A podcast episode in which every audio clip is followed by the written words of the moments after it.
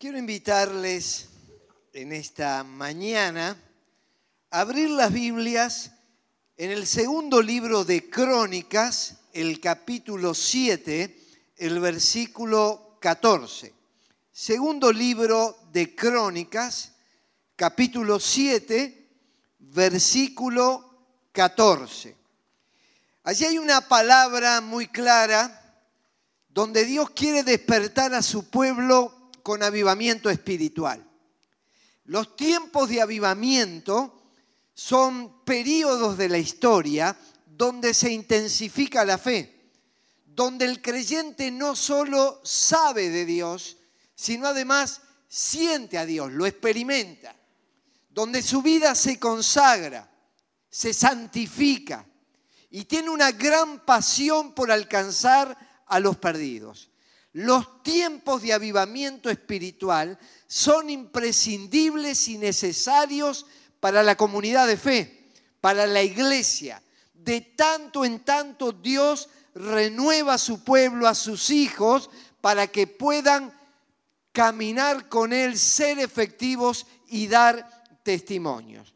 Y entonces allí en Segunda Crónicas, capítulo 7, versículo 14, Dios le dice a su pueblo, si se humillare mi pueblo, sobre el cual mi nombre es invocado, y oraren y buscaren mi rostro y se convirtieren de sus malos caminos, entonces yo oiré desde los cielos y perdonaré sus pecados y sanaré su tierra. Observemos lo que el Señor nos está diciendo. ¿Cuáles son los pasos previos a un avivamiento? Todas las promesas de Dios son condicionales. Nosotros queremos comernos la mermelada, el dulce, pero no queremos el pan. Y muchas veces vamos a todas las promesas del Señor simplemente queriendo experimentar lo mejor de Él, pero olvidándonos los pasos que el Señor pide que pongamos en práctica y que nos conducen a alcanzar esa promesa. ¿Cuáles son los pasos previos? Humillarse. No es que Dios te humille, sino que aprendamos a humillarnos a nosotros mismos. Hay una gran tendencia humana a sentirnos importantes, a querer ser importantes. Y a veces es tanto lo que sentimos en este aspecto que hasta podemos llegar a desconocer a Dios, sus mandamientos, sus principios y decir, yo vivo a mi antojo, resuelvo mi vida a mi manera, tomo mis decisiones y de alguna forma estoy independiente de Él. La Biblia dice que Dios da gracia a los humildes, pero Él resiste a los soberbios. Cada vez que hay un acto de soberbia, de importancia humana, de orgullo, de separación del plan de Dios, tanto en lo personal como en las familias, como en las naciones, se viene un tiempo de quebrantamiento. Porque dice la Biblia que antes de ese quebrantamiento viene orgullo, viene soberbia que está en el corazón humano. Eso fue lo que pasó en el Edén cuando el ser humano quiso resolver su vida sin Dios. Vino el diablo y le dijo, con que Dios ha dicho. Y entonces el ser humano dijo, bueno, tiene razón. Puede ser que Dios lo dijo, pero yo voy a resolver mi vida, mis planes a mi manera. La segunda cosa que dice es buscar el rostro de Dios en oración. Nos ponemos ante Él, nos sujetamos humildemente a Él, pero empezamos a buscarle. Y cuando nosotros buscamos a Dios, vamos a encontrar siempre dirección de Dios. El corazón que se humilla, simultáneamente busca. ¿Por qué? Porque no se conforma a sus propios anhelos. Quiere conocer lo que Dios tiene en su corazón, descubrirlo. Y a veces lo hacemos en esta búsqueda, pasando tiempos de rodilla en oración, buscando en ayuno pero también a veces en lo cotidiano. Cuando yo venía de mi casa hacia acá, yo venía buscando a Dios. ¿Cómo lo venía encontrando? Mientras cantaba, mientras adoraba. Mientras en el auto ponía un poco de música y ahí ya iba en comunión con Dios. El creyente busca el rostro de Dios en oración para tener su dirección. Y como otro paso previo al avivamiento está el convertirse. Y acá no se está hablando de la conversión a la salvación en Cristo, porque el que no conoce a Cristo no necesita un avivamiento espiritual, lo que necesita es salvación. El avivamiento espiritual lo precisa aquel que ya es de Cristo y que tiene que renovar su fe y que tiene que renovar su compromiso. Y entonces esta palabra de avivamiento es para los creyentes, es para la iglesia, es para el pueblo del Señor. Y Dios nos dice, ¿quieren experimentar más de mí? Bueno, humíllense, busquen mi rostro y conviertan sus actitudes. De este momento en adelante, abandonen algunas de las prácticas que tienen para empezar a experimentar mi poder. Ahora, ¿cuál es el resultado? ¿Cuál es la promesa que Dios les da? Si ustedes hacen esto, yo voy a oír. ¿Sabes que Dios no quedó sordo? Ni Dios está indispuesto a escucharnos. Dios nos va a oír. Pero para oírnos primero tienen que darse las condiciones que Él está anticipando. En segundo lugar dice, voy a perdonar.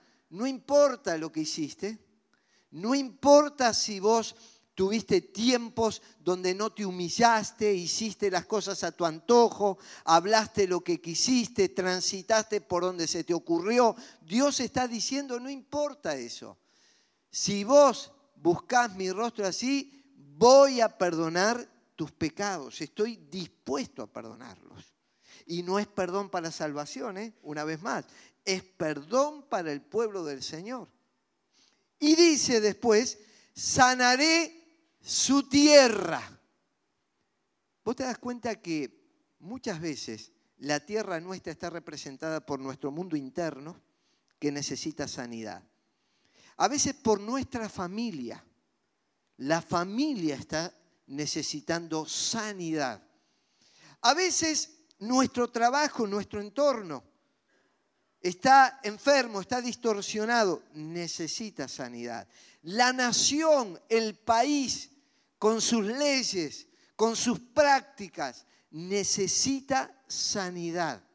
Por eso Dios dice, para que sean sanas personas, familias, la tierra, la nación, humíllense, busquen mi rostro, conviértanse, yo voy a oír, yo voy a perdonar y yo voy a sanar. Y eso es avivamiento espiritual. Esa palabra que fue dada en Segunda Crónicas capítulo 7 se cumplió muchas veces a través de la historia. Y en el mismo libro, el domingo pasado empezamos a estudiar a Josías. Si ustedes recuerdan, dijimos que el nombre de Josías significa Jehová sana.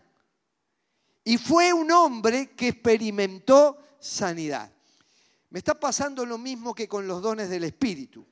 Empecé los dones del Espíritu para predicar en un domingo y prediqué tres. Y con Josías me pasó lo mismo. Empecé con uno y voy a predicarlo tres. Porque hay tanto material, hay abundante biografía de él para que nosotros la analicemos. Este Dios que dijo voy a sanar la tierra, toma el corazón de Josías más adelante y el nombre de Josías significa Jehová sana. Haciendo una breve recapitulación, dijimos que a los ocho años él experimentó la orfandad y por eso tuvo que asumir responsabilidades tempranas para su edad, porque quedó como monarca sucediendo a su padre.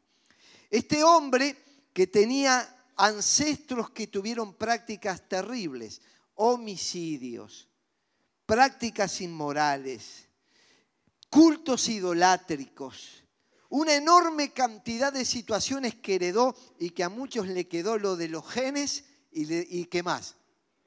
Los memes, las dos cosas les quedaron, ¿eh? porque toda la semana la gente me lo estuvo diciendo.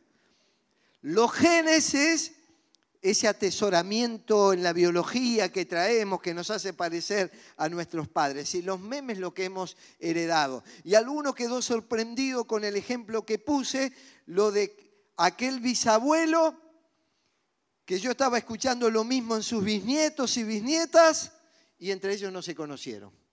¿Por qué? Porque estaban repitiendo las mismas palabras que generación tras generación fueron incorporando. Necesitaba esa familia sanidad. Y Jehová sana. Entonces cuando Josías estaba en, todo ese entorno, candidato a la depresión, a la tristeza, a la amargura, experimenta sanidad divina. Y no hay otra forma de salir de esto que Dios venga y haga un milagro, toque corazones, vidas, mentes, emociones y nos lleve a plenitud espiritual. No busques en otra solución. Estás en el lugar correcto para experimentar sanidad del Señor. Por eso, en esta oportunidad, vamos a recordar lo que se decía de Josías. No hubo otro rey antes de él que se convirtiese a Jehová de todo su corazón. Observa, convertirse a Jehová de todo su corazón, de toda su alma y de todas sus fuerzas, conforme a toda la ley de Moisés, ni después de él nació otro igual, se rompió el molde. No hubo otro, dice, pero podemos acercarnos a determinadas prácticas que nos ayuden a alcanzar plenitud. Por eso este mensaje lo voy a titular Convertirse para sanar. ¿Se acuerdan lo que decía el texto inicial? Si se convirtieren, yo sanaré la tierra.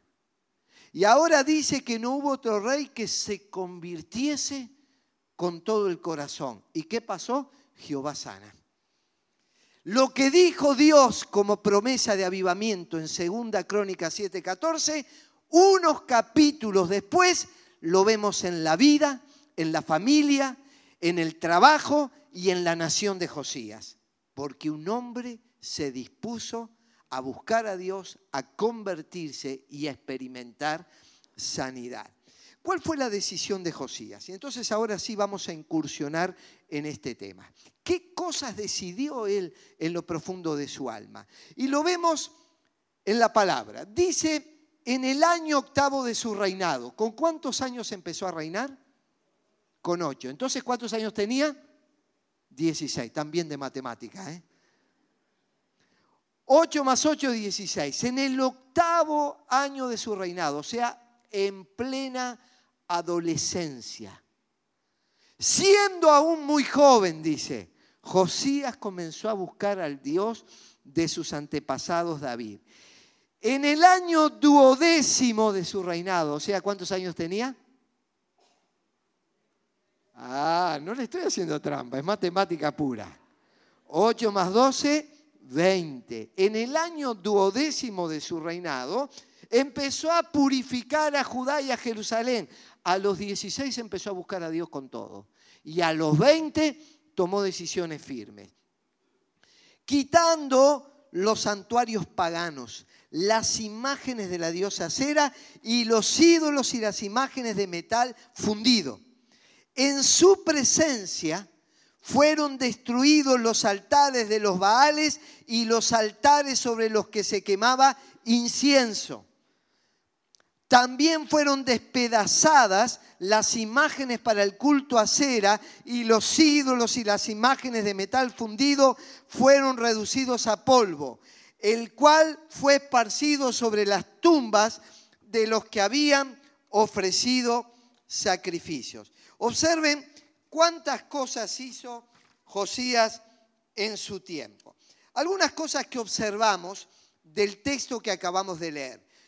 Las decisiones que tomó fue en plena juventud.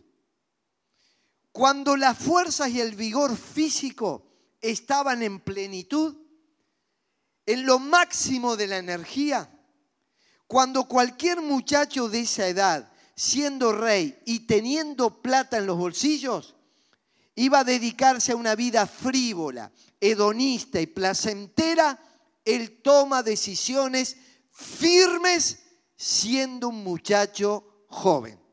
Él no dijo, hay tiempo en la vida. Él no dijo, más adelante, cuando sea un viejo, cuando sea una vieja.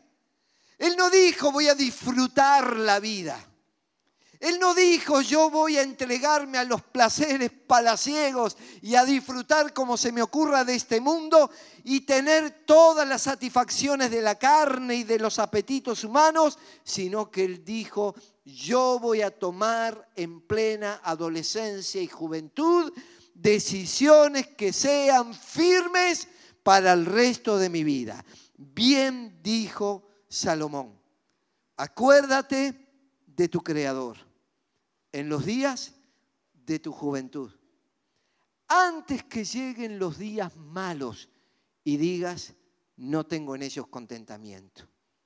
Sabes que cuando el mundo aparece delante de nosotros, aparece mostrándonos su cara más hermosa, la cara del placer, la cara del disfrute. Pero del otro lado esconde las garras de Satanás y sus demonios para inundarnos y para sumergirnos en las profundidades del abismo del infierno. Por eso la Biblia dice, acuérdate de tu Creador cuando eres joven, cuando tenés vigor, cuando tenés fuerza. No sea cosa que en plena juventud y en esa etapa de la vida cuando pudiste haberte dedicado a las cosas de Dios y a vivir en sus caminos, después digas, las macanas que me mandé, no tengo en ello contentamiento y hoy estoy pagando los resultados.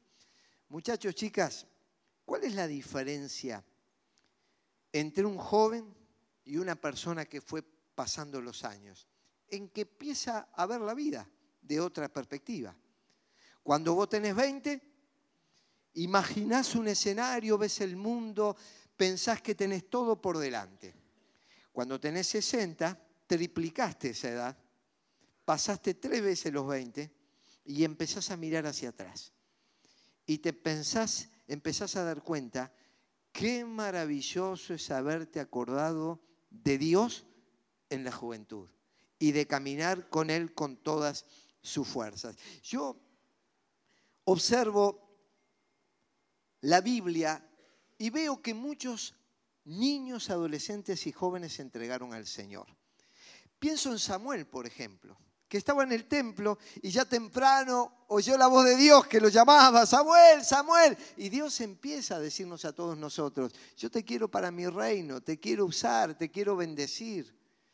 Pienso, por ejemplo, en un joven como David, que gozaba de la presencia de Dios que saltaba, que, disfrutaba los cultos, que decía, yo voy a conducir a mi pueblo, al pueblo de Dios, a la casa del Señor. Nos escribió salmos, salmos que seguimos cantando.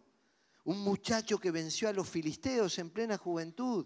Dios lo ungió desde temprana edad. Pienso en Timoteo ya en el Nuevo Testamento, compañero del apóstol Pablo, formó parte de su equipo, iba en compañía de nada más y nada menos que el apóstol Pablo, escuchando, viendo y aprendiendo lo que ese siervo de Dios tan usado había hecho y cómo lo hacía. Y Timoteo iba criado al lado de un ministro como Pablo. Pero en, las, en la historia más reciente, los nombres de Wesley, Spurgeon, Moody y tantos otros que Dios usó, Billy Graham, fueron hombres que en plena juventud consagraron y entregaron sus vidas a Cristo y Dios los usó en gran manera. Yo les cuento que estuve en el funeral de Billy Graham con casi 100 años, pero Billy Graham empezó teniendo veintipoco de años a predicar el Evangelio en una casa rodante, yendo de pueblo en pueblo, de iglesia en iglesia, en plena juventud y lo tomó juventud para Cristo para ser el primer evangelista a tiempo completo de la organización. En plena juventud, en épocas más recientes, Dios siempre utilizó al instrumento joven, no para que utilice la energía para el pecado, sino para que utilice la energía y el vigor para las cosas del Señor. Cuando yo veo la juventud y muchachada de nuestra iglesia, los veo tan entusiasmados, los veo llenos de Dios, los veo cantando, repartiendo alimentos. Ayer estaban muchos en la jornada de crecimiento espiritual. Los veo entusiasmados en todos los ministerios de la iglesia, participando de la escuela de ministerios. Y recuerdo lo que la palabra dice. Sucederán los últimos días, dice Dios, y no me sorprende. Derramaré mi espíritu sobre todo el género humano. Habrá avivamiento, habrá despertar. El Espíritu Santo va a ser derramado sobre todo el género humano. Los hijos y las hijas de ustedes profetizarán y tendrán visiones. ¿Quiénes? Los jóvenes. Y entonces cuando yo veo esa juventud comprometida, entregada, viniendo a las reuniones de oración, participando de los faros, diciéndonos desde el frente, participemos de la obra en todo sentido, digo, es lo que dijo Dios. En los postreros tiempos derramaré mi espíritu y en los jóvenes sucederán cosas como las que estamos viendo. La palabra de Dios nos dice así. Aún el muchacho, la muchacha, es conocido por sus hechos si su conducta fuere limpia y recta. Chicos, chicas, en un mundo tan sucio, en un mundo que ofrece tanto pecado, tanta inmoralidad, tantas adicciones, busquen a Dios y tengan conducta limpia y recta. No le crean al diablo que lo que nos está ofreciendo es maravilloso y nos va a hacer bien. Lo que nos va a hacer es destruir. Busquen la limpieza del alma. Busquen caminar en rectitud. Esto es lo que la Biblia llama santidad.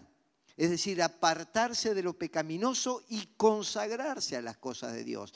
Y cuando los muchachos y las chicas caminan en Dios, tienen vidas rectas, forman hogares cristianos, participan de la vida de la iglesia y en los servicios al Señor, entonces va a asegurarse la bendición, la presencia de Dios y en medio de las tormentas de la vida, la estabilidad, la alegría y la firmeza.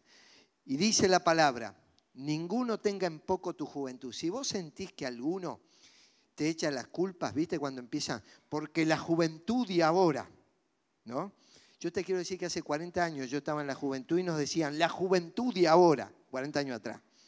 Entonces yo digo, nadie tenga en poco tu juventud. Ese ejemplo, y miren qué, en palabra, tus palabras que sean correctas. Cada vez que hables, cada vez que diga algo. Tu conducta, tu amor, tu espíritu, tu fe y tu pureza. Jóvenes, sean ejemplos de esto.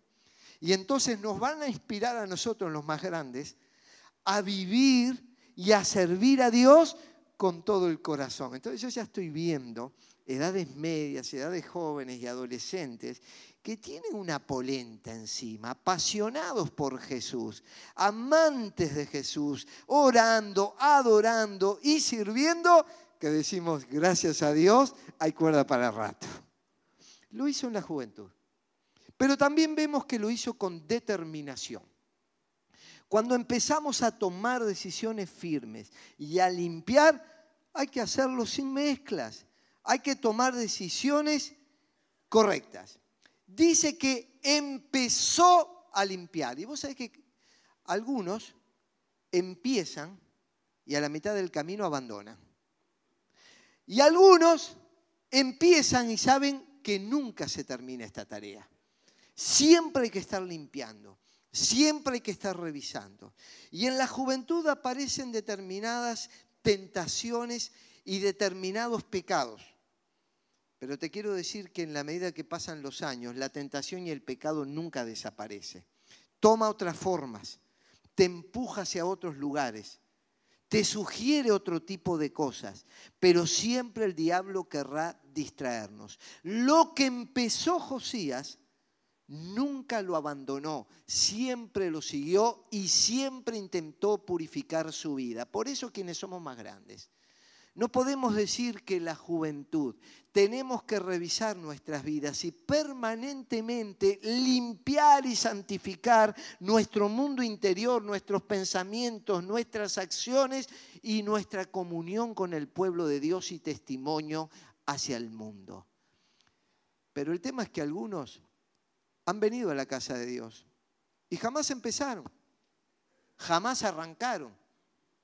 Jamás fueron empujados a buscar a Dios y a limpiar de esos ídolos que perturben.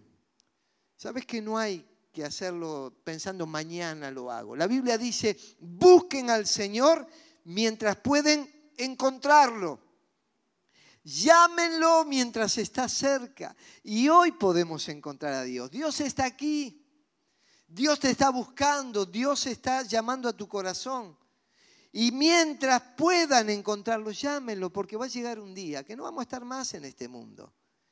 Y no sea que llegue ese día y nos encuentre fuera de la fe, fuera de la comunión con Dios. Hoy es el día de salvación, hoy es el día que tenés que entregarte a Él. No existe el mañana. Si vos mirás a tu alrededor, te vas a ir dando cuenta cuántas personas fueron desapareciendo. Toma una fotografía y te vas a dar cuenta cuántos ya no están en esa fotografía. Hace poco yo estaba seleccionando algunas fotos para mostrar y les tengo que decir la verdad. Tenía que sacar fotos porque no quería movilizar a otros hermanos y hermanas con fotos de un montón de personas que ya no están. Y yo decía, esto es lo que dice la Biblia, mientras puede ser hallado, hoy búsquenlo, si mañana no vamos a estar. Llámenlo porque hoy está cercano. Hoy es el día de salvación y hoy es el día de renovación, de compromiso y de entrega a las cosas del Señor. Y mira lo que hizo. Subió al templo del Señor y en presencia de ellos leyó lo que dice el libro del pacto que fue hallado en el templo del Señor y después se puso de pie y ante el Señor renovó el pacto.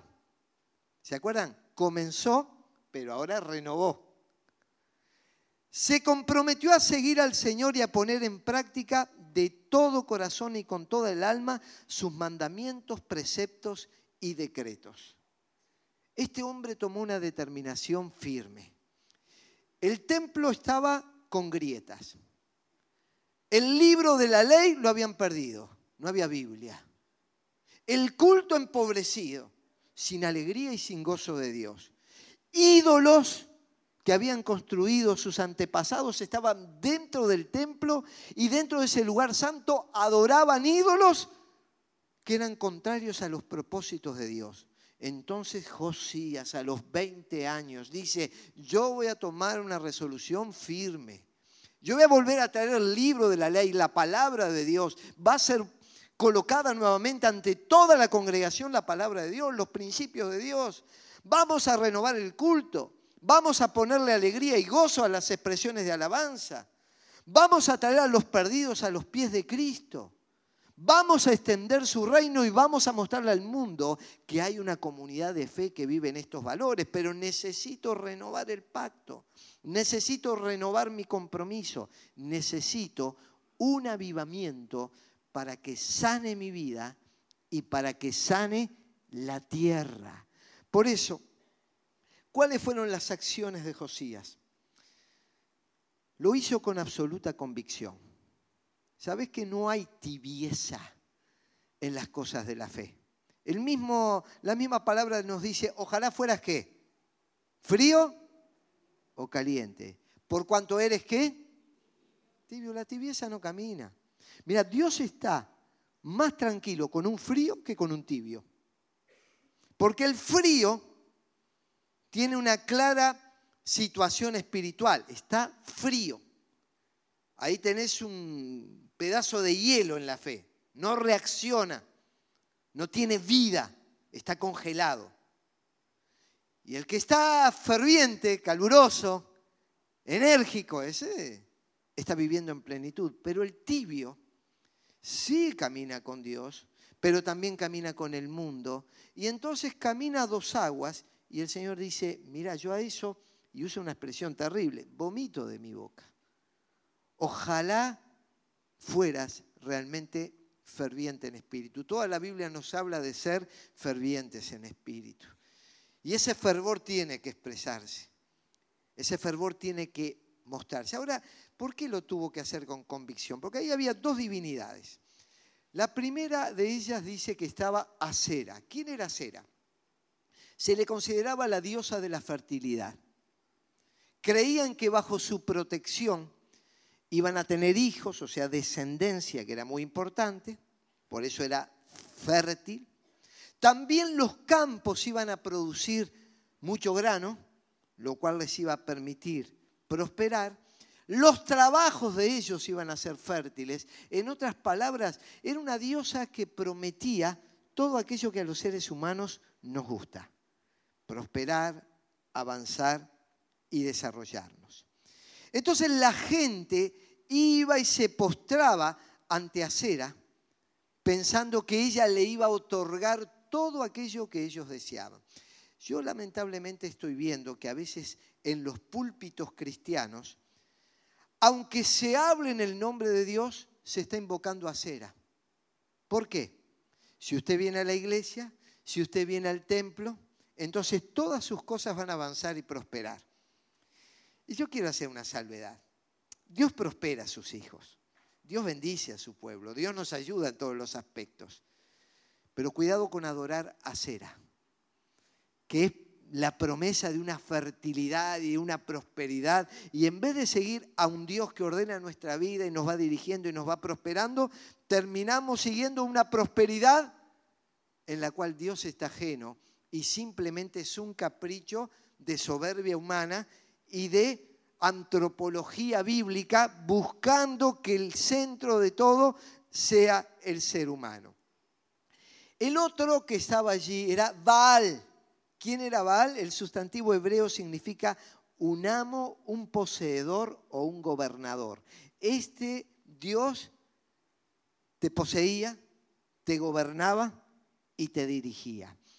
Y para los cananeos los colocaban juntos porque decían que Baal era el esposo de Acera. Mira qué matrimonio bárbaro.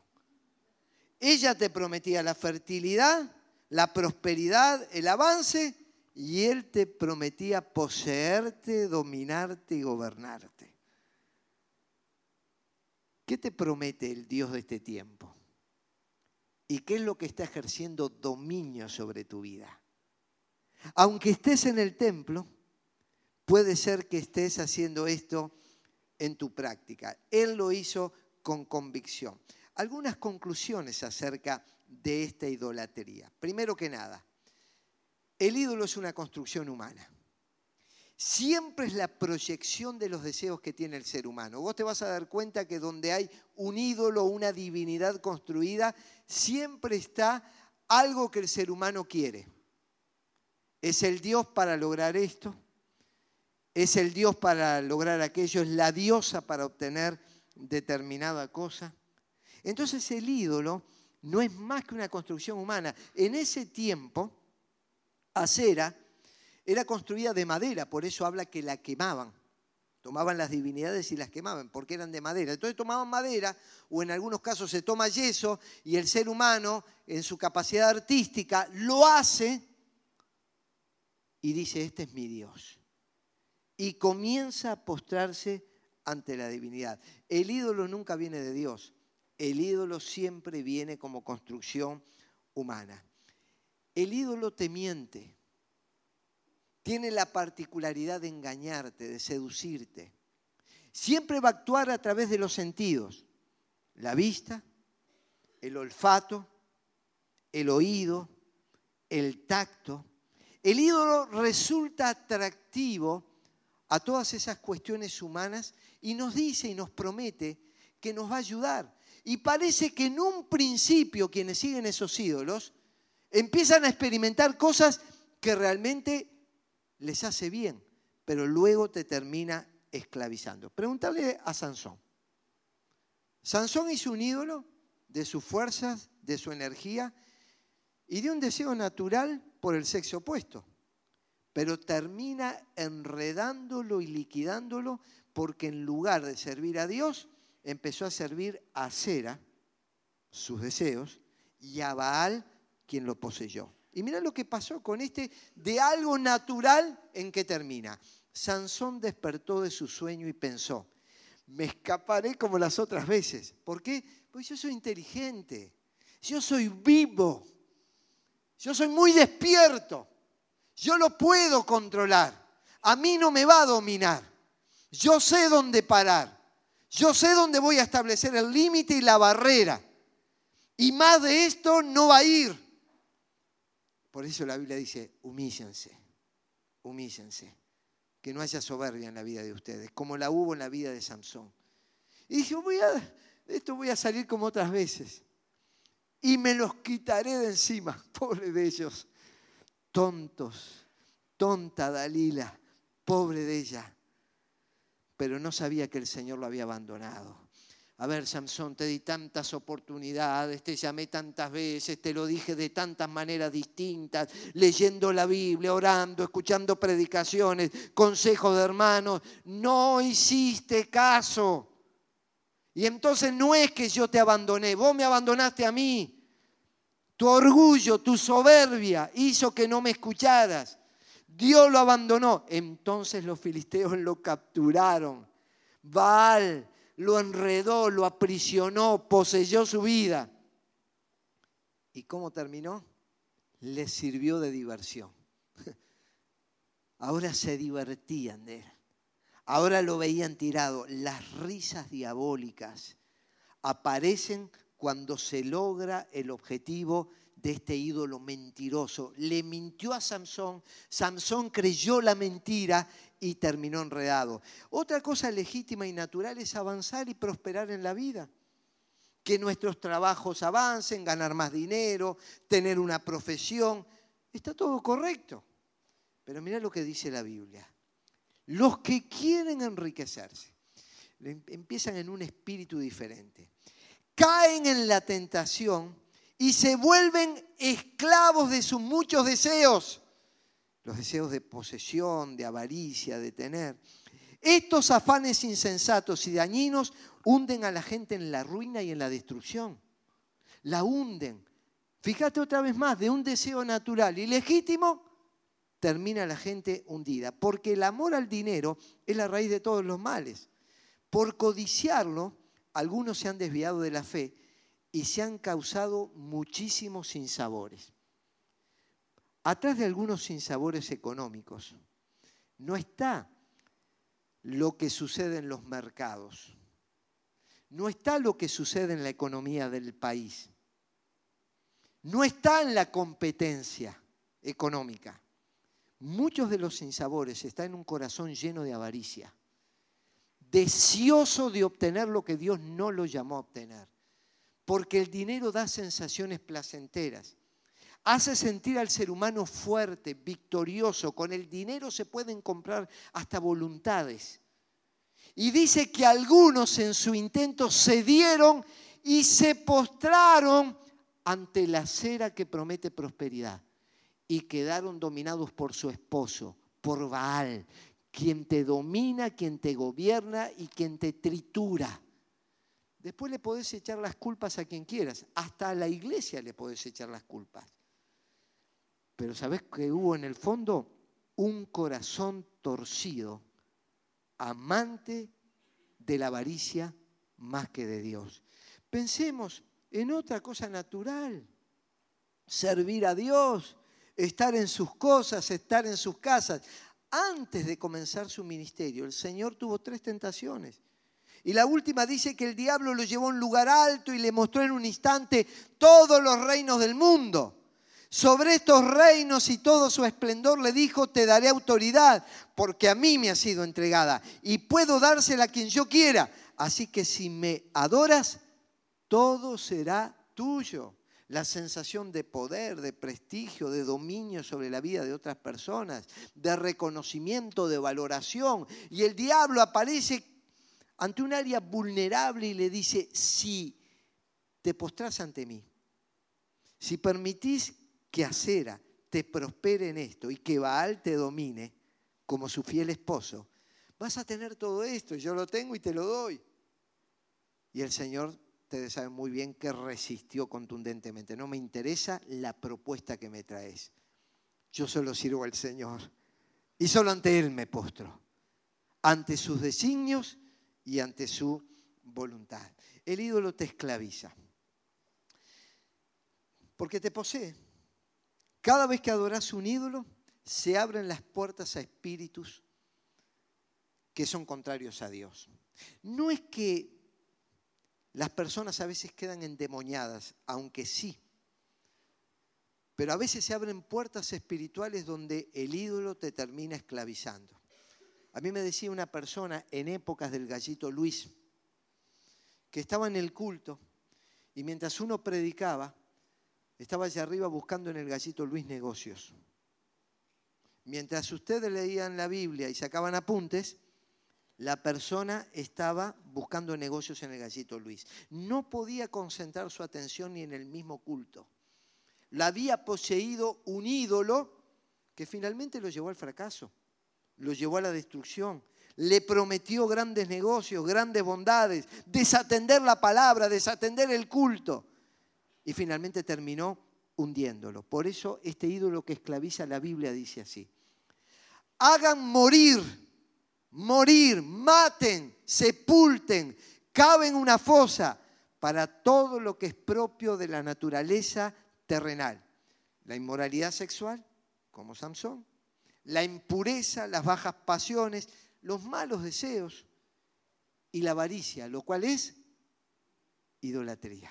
Fíjense, esa avaricia se transforma en un ídolo. Nosotros pensamos solo en construcciones como acera, pero dice que el, mismo espíritu espíritu de avaricia ya es un ídolo que te termina destruyendo. Por eso, para entender si yo tengo un ídolo o no, tengo que preguntarme algunas cosas. ¿Cuáles son mis objetivos de vida? ¿Para qué vivo? ¿Cuál es mi propósito? ¿Realmente hacia dónde estoy apuntando? ¿Por qué hago lo que hago o dejo de hacerlo?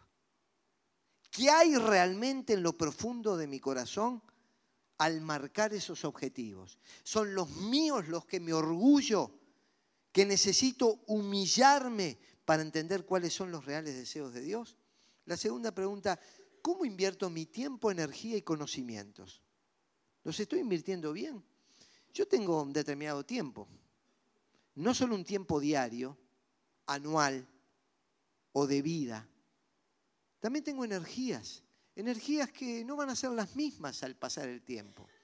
También tengo conocimientos que voy adquiriendo, los que leí, los que estudié, los que aprendí por la simple vida.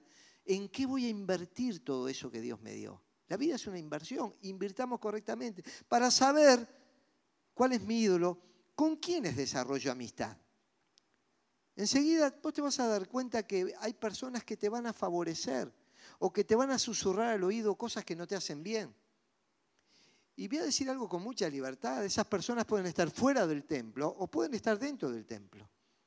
Y te van a susurrar cosas. Mira, el que es malo puede tomar este mismo mensaje y tomar alguna palabra, alguna frase y susurrarte en vez de tomar la esencia de lo que Dios nos está queriendo decir para la transformación de nuestra vida. ¿Con quiénes desarrollas amistad? Cuídate.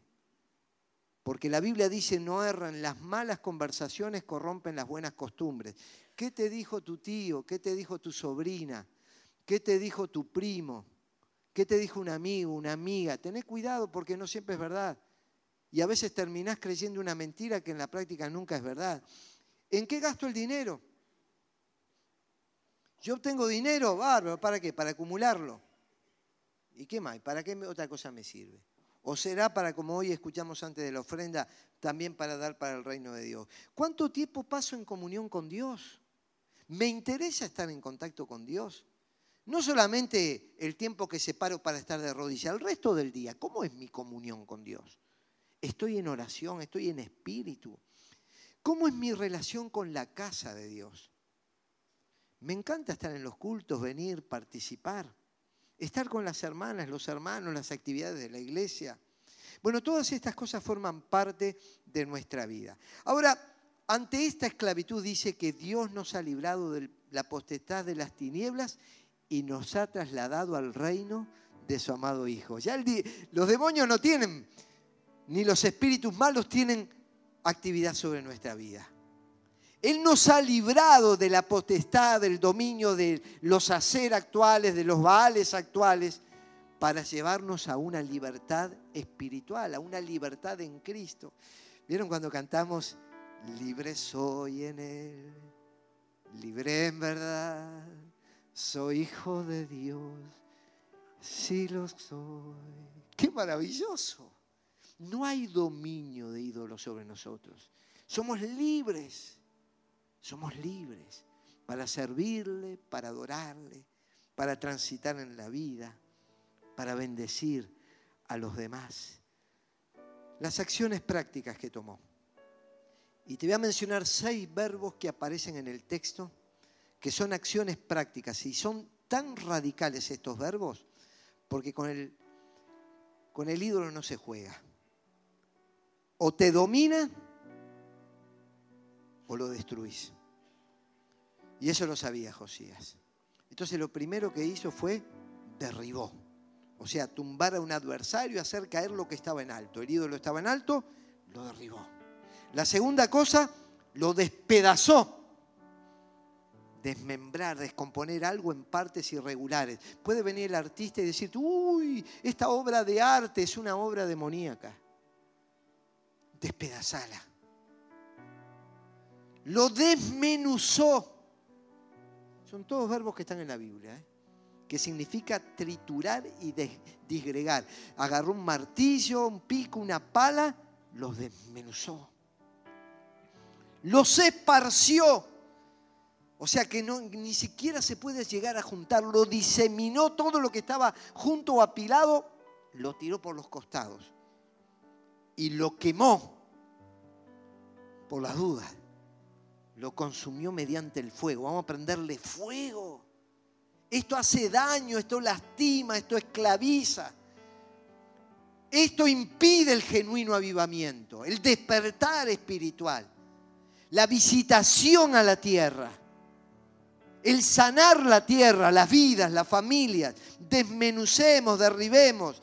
Y dice que limpió. No hay mezclas. Eliminó toda la suciedad y purificó. Y el que venga a los pies de Cristo y el que venga a la iglesia y el que quiera experimentar avivamiento y sanidad en su vida, va a tener que hacer eso con cualquier forma de ídolo. En el año 1987 estábamos con la carpa en una ciudad del centro del país. Entonces cuando predicábamos el Evangelio, empezaron a aparecer algunas manifestaciones que nos llamó la atención. Y en ese tiempo, en todo el Evangelio en América, era corriente empezar a escuchar de ese tipo de manifestaciones. Y aunque nosotros no estábamos acostumbrados, apareció un hombre en pleno culto en la campaña donde nos pidió para hablar y había tenido prácticas ocultistas e invocado espíritus. Nosotros lo llevamos a un lugar para orar y una voz que no era la de él comenzó a hablar y manifestarse. Y nos dijo que se llamaba Acera. Ni sabía yo quién era. Y nos pedía agua. Nosotros dijimos que no. Tomó un frasco de perfume de los que teníamos ahí y se lo mandó. Y empezamos a orar y el Señor nos liberó. Y empezaron a aparecer varias situaciones así en ese lugar y nos dimos cuenta que la gente tenía prácticas idolátricas ajenas al propósito de Dios. Entonces leímos en la Biblia un buen número de los que practicaban la hechicería. Juntaron sus libros en un montón y los quemaron delante de todos. Esto lo dice la Biblia en Éfeso. Así la palabra del Señor crecía y se difundía con poder arrollador. Cuando vimos todas esas manifestaciones, anunciamos que iba a haber una marcha por la ciudad todo el pueblo de Dios marchando. Y al finalizar la marcha, que cada uno de los que practicaba la magia, los horóscopos, la quiromancia, la cartomancia, los que tenían objetos consagrados a divinidades, los trajeran porque al igual que en Éfeso, los íbamos a quemar. Entonces algunos, y aquí hay varios de los jóvenes, que ahora ya no son jóvenes, estaban conmigo allí en aquel lugar y, ¿y dónde lo viste esto? En ningún lado. Lo leí en la Biblia. En la Biblia dice que cuando se consagraban al Señor despedazaban, desmenuzaban, trituraban, liquidaban los ídolos. Y acá en Éfeso los quemaban delante de todos. Entonces hicimos una gran fogata. Y les quiero mostrar aquel momento que está allí. Si usted observa, había una multitud en un campo. Y la gente empezó a traer todas las cosas. Y esto y yo, si usted se da cuenta, con un micrófono en la mano. Y como siempre, para no perder la costumbre, con la Biblia levantada. Con la Biblia levantada. Y diciendo, el Señor quiere que destruyamos toda práctica ajena a su voluntad, que la quememos y que la saquemos de nuestra vida. Yo tenía 28 años en ese momento, por eso le hablé a los jóvenes. Qué locura, ¿verdad? A los 28 años yendo por los pueblos, predicando el Evangelio, haciendo marchas y quemando objetos diabólicos. Qué locura. Pero en la juventud se toman las decisiones y se toman con determinación y con firmeza. Los demás lo entienden o no lo entienden, pero se predica el arrepentimiento, el perdón de pecados, la entrega a Cristo y el abandono de cualquier práctica que no agrada a Dios. Allí empezó a venir la gente, allí ven las manos levantadas entregándose a Jesús, la carpa atrás. No entraba la gente en la carpa. Una multitud empezó a venir. Empezó a generarse un gran despertar espiritual. Porque algunos se animaron a predicar lo que la Biblia dice. Y empezó la gente a traer los objetos. Y los tenían allí. Cartas, ropas consagradas, antiguadas, objetos que Dios no quería que estén presentes. Y empezamos a prender fuego fuego. Y ese fuego tenía dos sentidos. Por un lado, quemar todo lo que a Dios no le agrada. Y eso es lo que anunciábamos. Y por otro lado, que se encienda el fuego del Espíritu Santo. Y que comience un avivamiento. Y que comience un despertar. Al otro día se duplicó la asistencia. Una enorme cantidad de personas viniendo a escuchar la palabra, entregándose a Jesús. Y éramos todos pibes que no llegábamos a los 30 años. ¿Por qué? Porque nos animamos a creerle al Señor. ¿Saben lo que cantábamos?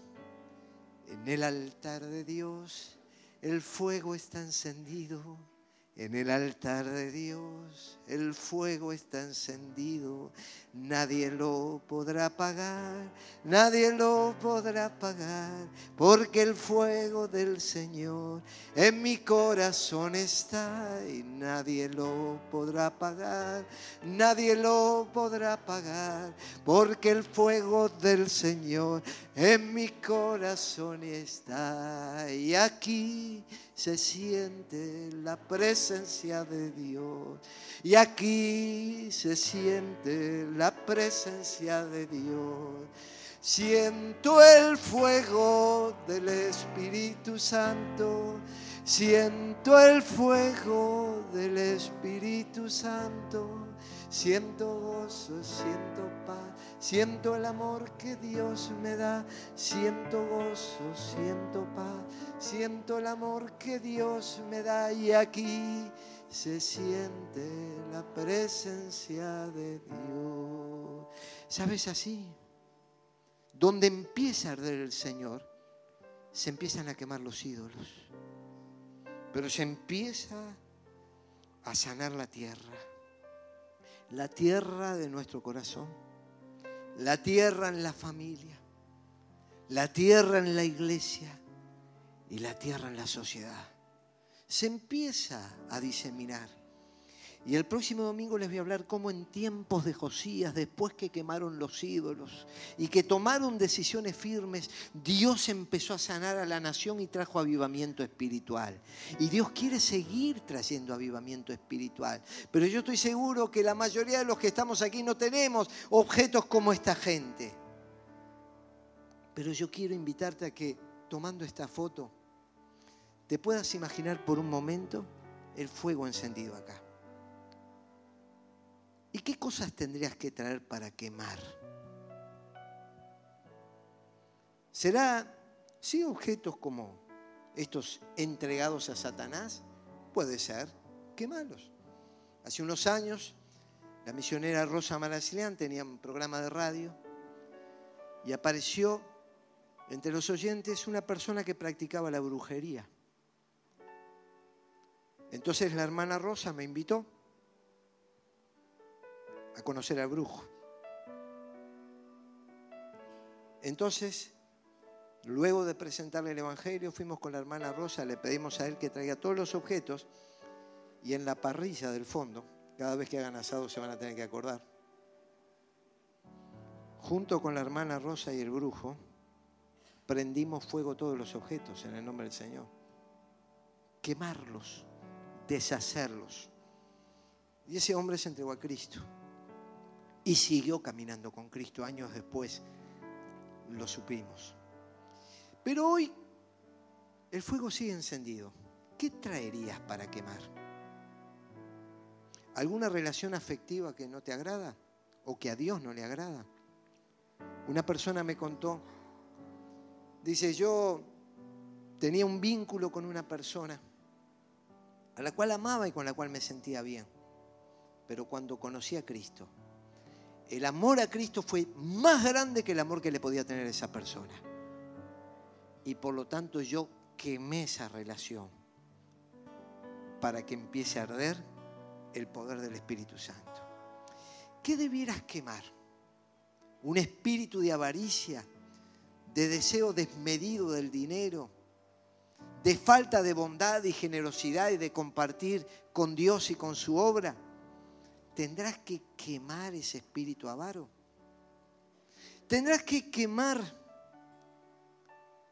enojos, amarguras, resentimientos que te han poseído como Baal, dominando tu vida y tu corazón y te perturban y te lastiman y no te permiten desarrollar en plenitud y que se manifieste el fuego del Espíritu Santo. Quémalo en la hoguera llevarlo ante el Señor y quemarlo. Cualquier cosa que me está impidiendo acercarme a Dios, debo desmenuzarla, triturarla, esparcirla, quemarla, para que el fuego de Dios se expanda. Dios quiere esto para su pueblo. Y Dios nos trajo aquí para decirnos que esta sea una semana de quema. Acá tendríamos que regalarle a cada uno de nosotros, empezando por mí, un yesquero, fósforos, lo que sea, y empezar a traer de la fogata del Señor las cosas que deben ser quemadas. Y cuando son quemadas, el avivamiento se empieza a generar. Dios dice, si se humillare mi pueblo, sobre el cual mi nombre se ha invocado, y oraren y buscaren mi rostro y se convirtiere, entonces yo iré. Yo perdonaré sus pecados. ¿Y yo qué voy a hacer? Sanar la tierra. Sanar la tierra. Josías, Jehová sana. Jehová sana. Jehová sana. Y Dios quiere una iglesia sana, familia sana, personas sanas.